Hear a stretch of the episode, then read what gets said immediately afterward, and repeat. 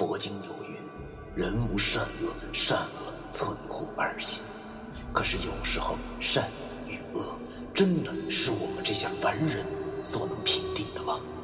而什么是善与恶？难道就真的没有两全之法了吗？那些被现代社会定义为迷信的事物，他们很多和我们一样，同样有着感情，有家庭。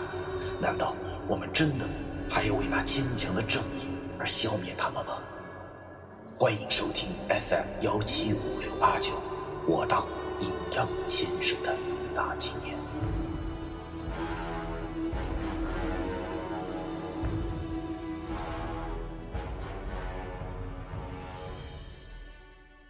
第二百七十四章威胁。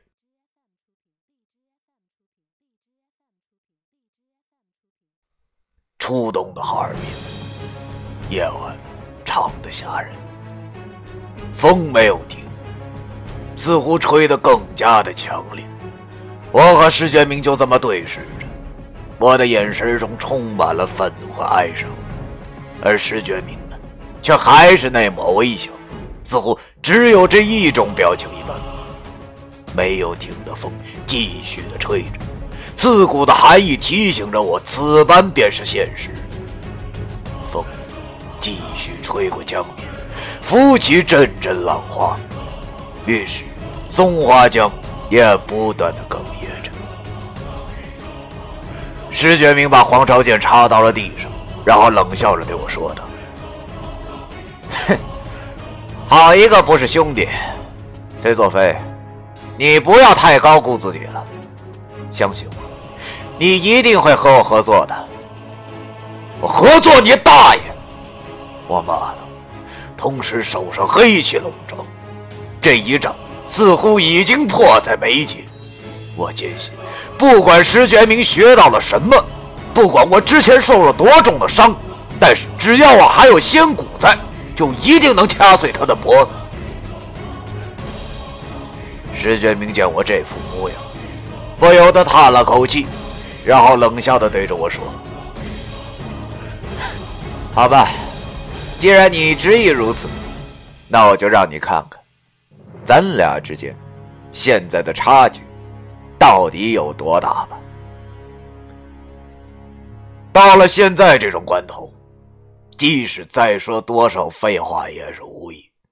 此时此刻的我，已然做好了和石觉明同归于尽的准备了。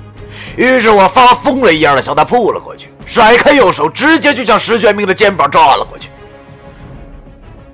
这一下子我真的是下了死力气，黑气腾腾的手抓在了他的肩膀之上。由于黑蛇仙骨的关系，这一下子一定会掐碎他的琵琶骨。抓在他肩膀那一刹那，我半边脸苦笑了一下。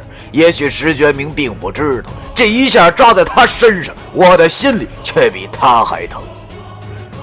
可是事情并不像我预想的那样，只见我扣在肩膀上以后，竟然就跟扣在一块铁板上的感觉一样，连抠破他的表皮都做不到。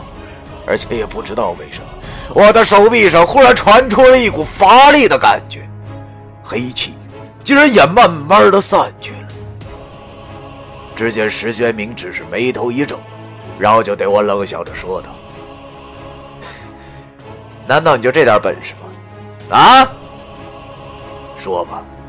只听得林林林的大喝了三声，身上的三盾猛然又开启了，竟然硬生生把我给逼开了。我的身体本来就没有完全恢复，被他这么一震，便不由自主的向后退了五六步，然后跌坐在了地上，同时满脸惊讶的望着石觉明。这不可能！不可能啊！为什么我的仙骨之力对他一点用都没有？只见石头对我冷笑了一下，然后指着自己的太阳穴说道：“老崔呀，老崔，你知道你为什么失败吗？那就是因为你没有脑子，只有满腔的怒火能办什么大事啊？不管什么力量给你用，都只会是浪费而已。”我有些惊恐的说道：“为什么我的攻击对你一点用都没有？只见石觉明笑，然后从衣服兜里掏出了一小布包，然后对我说：“你败给我也是理所当然。其实当你告诉我这个野仙的仙骨以后，我就一直在研究它的破绽了，而不是像你一样只看它的优点。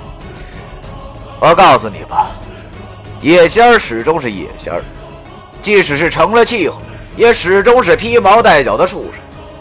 是畜生，就一定会有天敌缺陷。”果然被我料到了，你看，一包雄黄粉就足够让你没有了力量。现在你应该明白我们之间的差距了吧？他这些话一说出口，句句都扎在我心里。也许他说的没错，我得到了仙骨之后，确实如此。可是这又能代表什么呢？难道就能代表着他是对的吗？放屁！这不可能！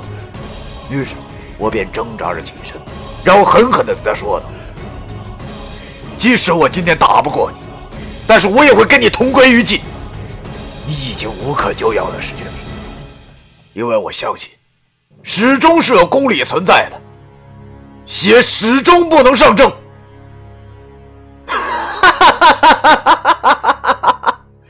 石觉明疯狂地笑着，然后对我说道。哈哈哈邪不能胜正，这话从你口中说出来，我怎么就觉得这么他妈的讽刺呢？是谁以前跟我说的？正义只不过是属于胜利者的金冠的。我告诉你吧，老崔啊，这也许是你说过的最正确的一句话了。等我改变了一切以后，我就是正义，永远不会有人在乎我之前做过什么，你懂吗？我望着石觉明这副得意的模样，心中顿时又浮现出了沙叶湖的那一晚。确实，我心中确实有过这样的想法，而且还他妈不止一次。我也觉得这个世界是有多么的可笑。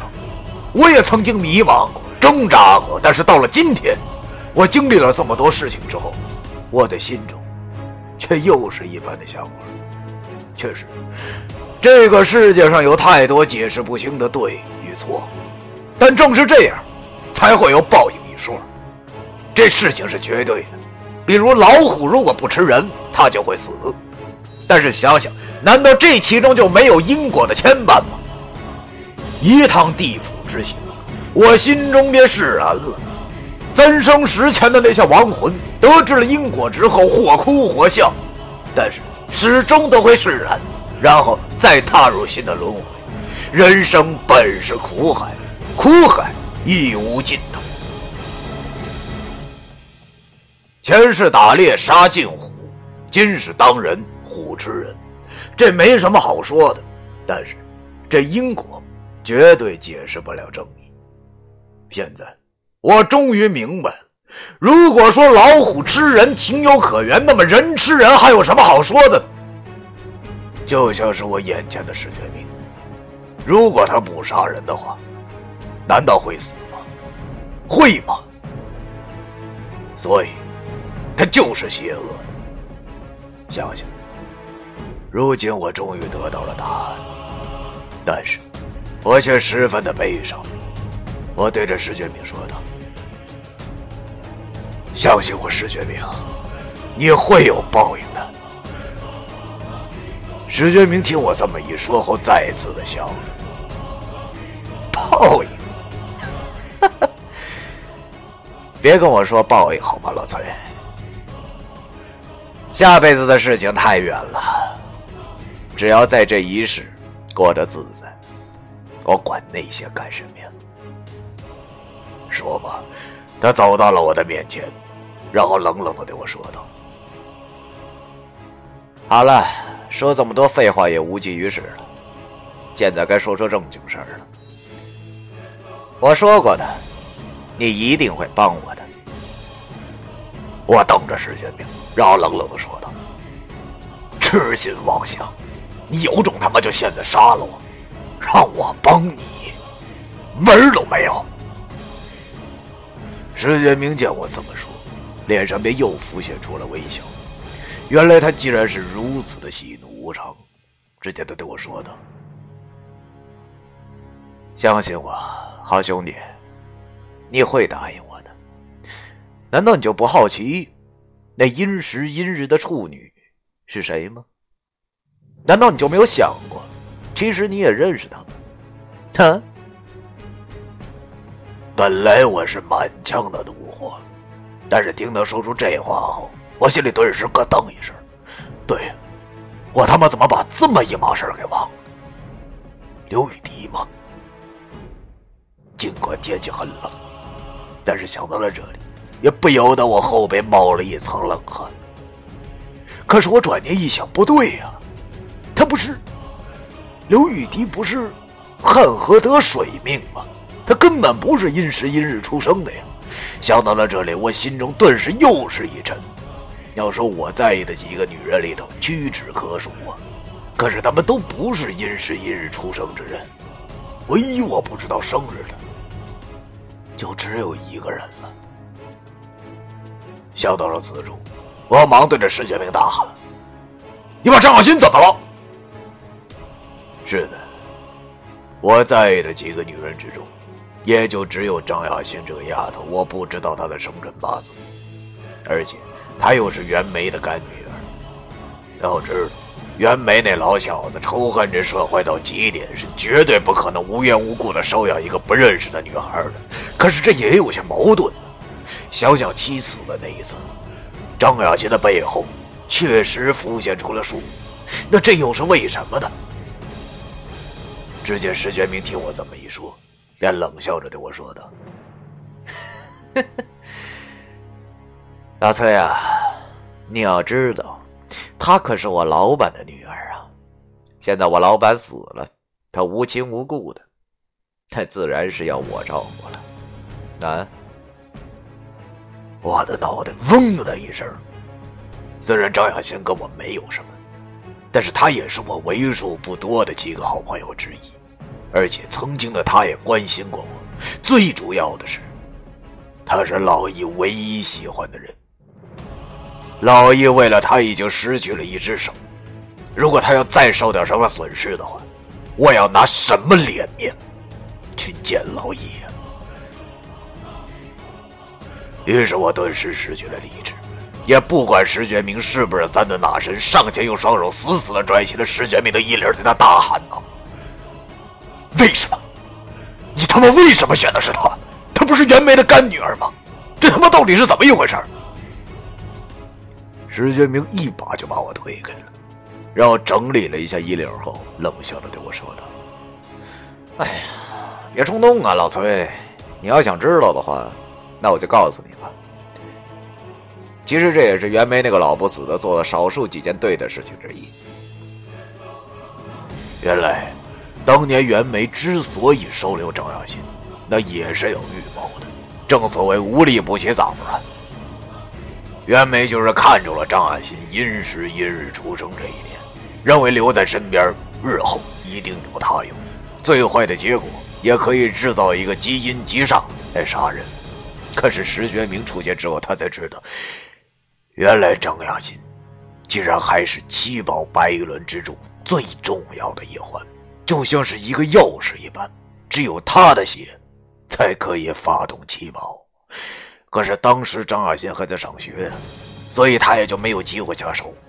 后来张亚新来到他的公司上班，他才发动了七死连魂：一是尽早取了他的血，二是杀完他之后还可以炼其魂魄来做杀人的傀儡。可是这人算不如天算呐，中途杀出了我和老易。又一次的破坏了他的诡计。袁梅那次草人被文书所破，自身也就受了伤，还是张亚新无微不至的照顾。这所谓人非鸟兽，孰能无情呢？所以，袁梅就暂时放弃了要杀张亚新这一决定。那反正他也跑不了，何不让他在这过下好日子？要说袁梅对张亚新是言听计从，这也就说明了，其实袁梅心中。也是很内疚的吧？石觉明说到了这儿，便对我笑着说：“哎呀，可是他想不到，早在今天早上，他的宝贝女儿就被我给绑来了。老崔呀，现在万事俱备了，就差你老崔的东风了。你说，本来我也不怎么喜欢杀人的，而且杀人他也犯法呀，只要取他点血就好了。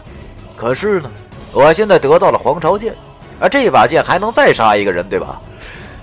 老崔呀，老崔，你如果不同意的话，那么这张雅欣如果有个三长两短的，你说那监狱里的老易，那是该多伤心呢？啊？